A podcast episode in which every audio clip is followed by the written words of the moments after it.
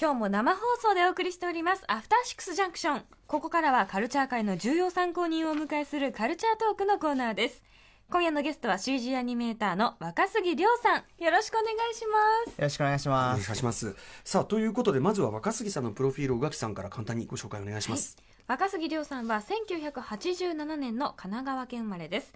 高校卒業後、東京工科大学メディア学部に入学。その後、サンフランシスコの美術大学、Academy of Art University に入学し、2014年から Pixar Animation Studio で CG アニメーターとしてのキャリアをスタート。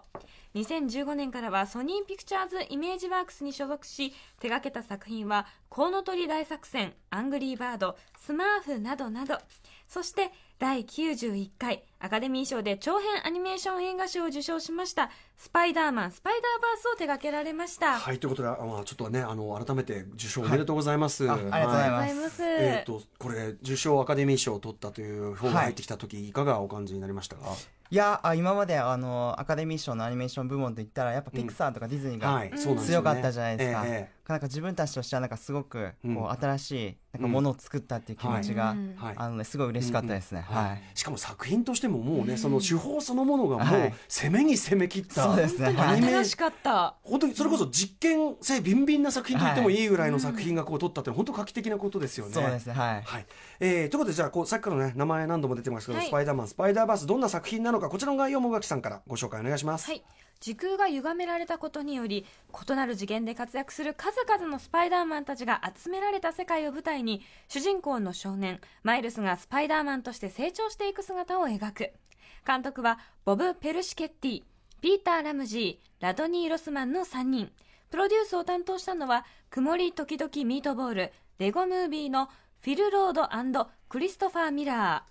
あるシーンはコミック風、そしてあるシーンは CG プラス手書き風など、様々なタッチが入り乱れる斬新な表現方法も話題となり、第91回アカデミー賞長編アニメ映画賞のほか、その年のアニメ賞を総なめにしました。はい。ということで、これまさにその今の説明もあった通り、こう多次元宇宙というか、まあ異なる次元、異なるそのパラレルワールドにいるスパイダーマンたちが、まあ出会ってしまうっていう話で、で、それぞれの次元ごとのスパイダーマンが違う手法で、はい。違うアニメ手法で書かれているっていう、驚異的な手間がかかる作品なわけじゃないですか。これ作品コンセプトっていうのは依頼があった時点からこういうことをやろうと思うっていうのは説明があったんですか？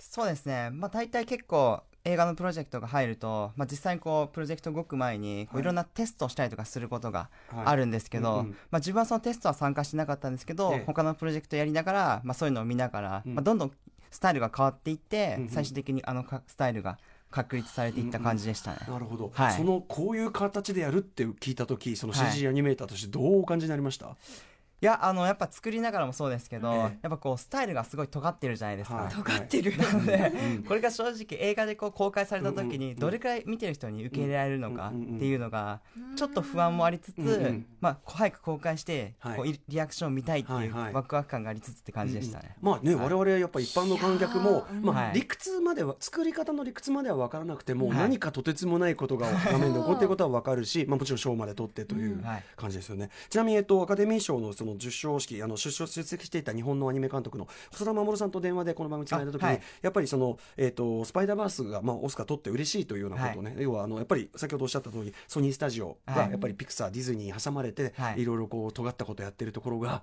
はい。えー取って嬉しいというようなこと。を、はい。はい。なんか、あの、ソニーのスタジオもね、この見学に行って、すごい全然ち小さくて、はい。少人数でやっててが、みんなで頑張ってるんだよ、みたいなこと言って。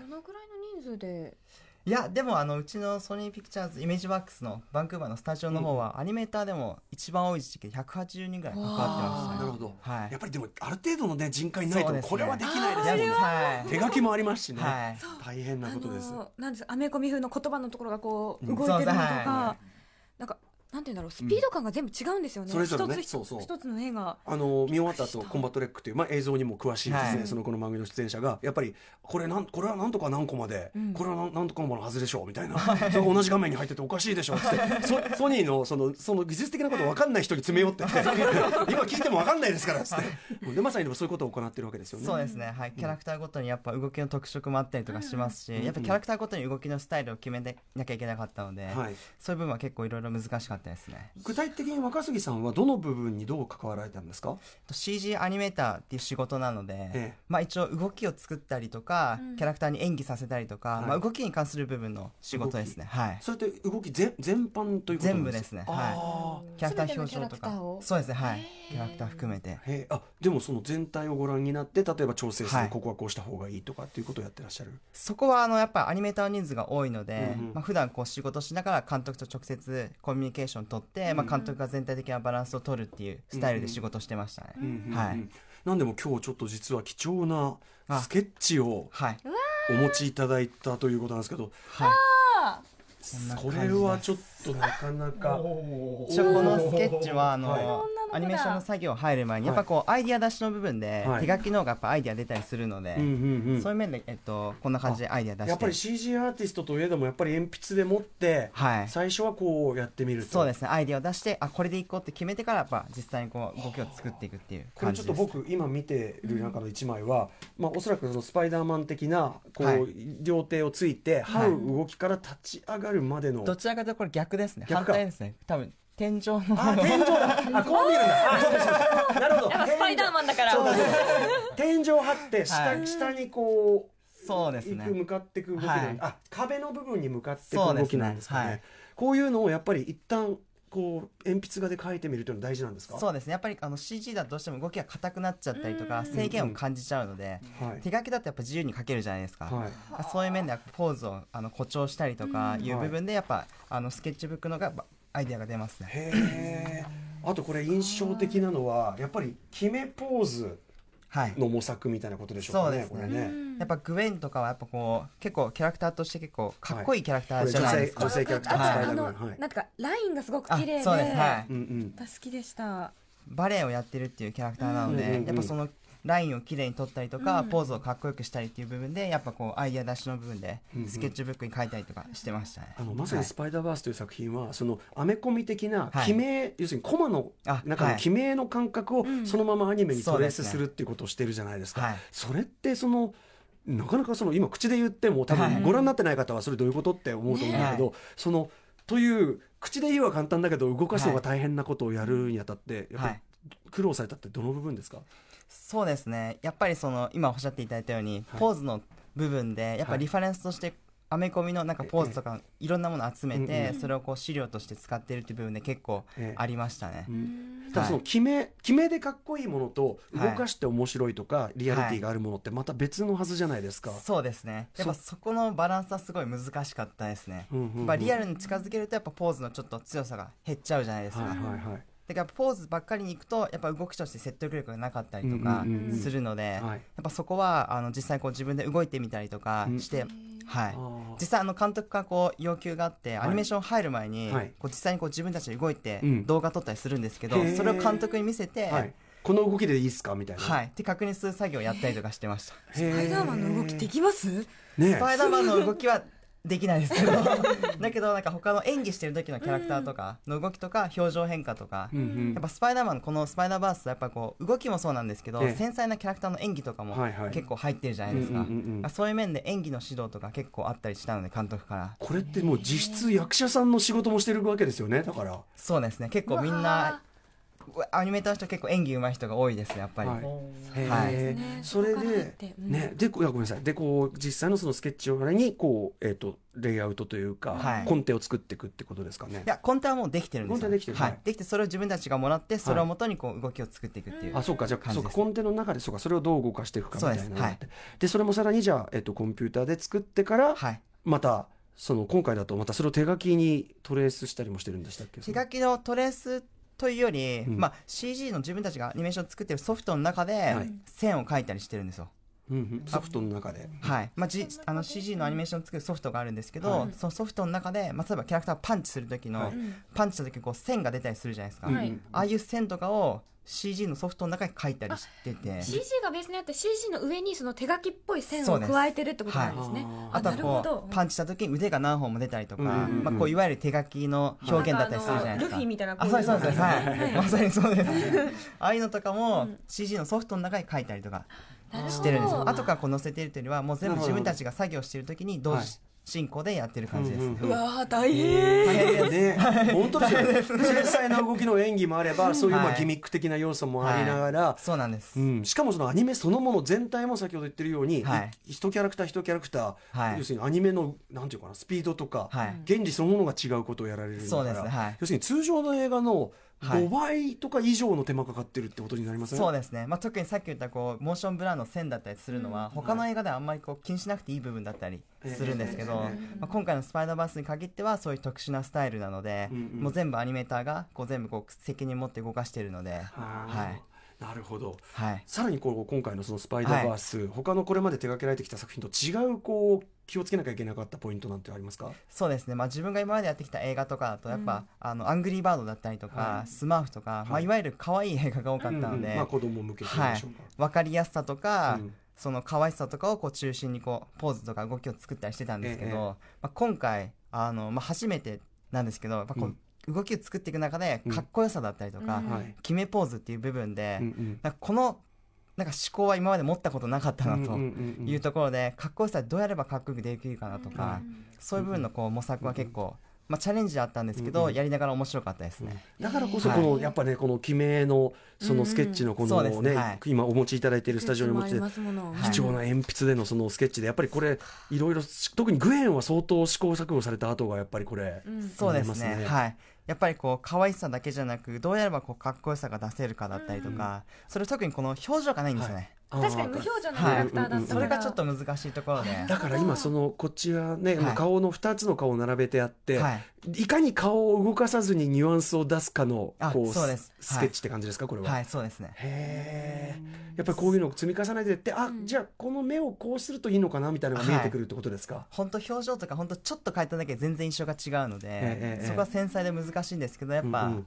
まあ特にそこら辺の繊細な表現が今回使えなかったっていうのもあって、ええまあ、ちょっと難しさもありつつって感じですね、こればっかりはじゃあいろいろ試すしかない、そうですねはい。うん。たくさんキャラクターいましたけど、はい。一番うんうん動かすのも難しかったな表現も難しかったなっていうキャラクターっていましたまあえっとまあ、グエンとかある意味その表現の仕方で難しかったんですけど、うんうん。キャラクター性で、ええ。スパイダーハムだったりとかペニー・パーカーとかは、うんうんうん。やっぱこう同じ世界にいながら全然違うじゃないそうですか、はい、もうカートゥーンそのものっていうかね、自分でこう動いてみても、まるやっぱ自分でこうキャラクターで動いてみたとしても、あのハムとかやっぱ使えないんですよね。動きとして、そうですね。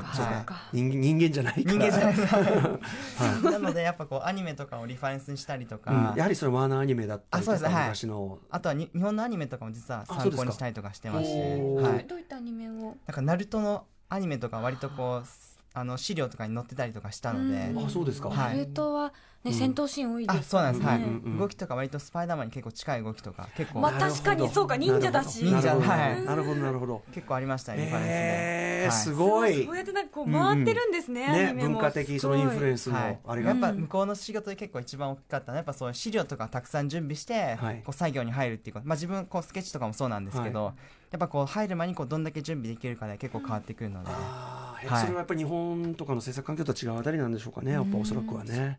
うん。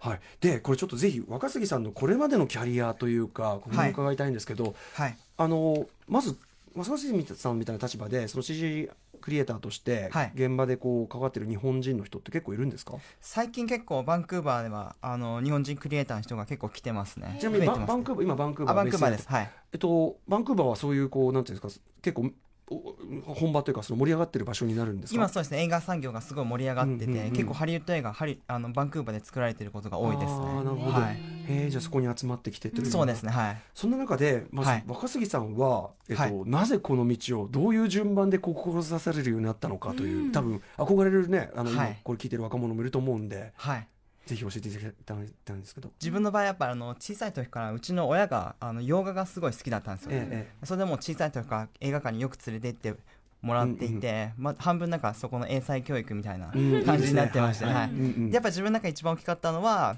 あの、まあ、中学生ぐらいの時に公開した「スター・ウォーズエピソード1」はい、うん。ファントム・メナス」映画がやっぱ自分の中ですごい大きくて、まあ、はい。映画自体は結構叩かれる。あいやいやね まあいやいいところもあります。いいところもあります。いいところもあります。あででもやっぱりでもはい大々的にね CG フィーチャーしての最初のあれですからね。自分としてはなんかすごくやっぱ思い入れがあって、はい。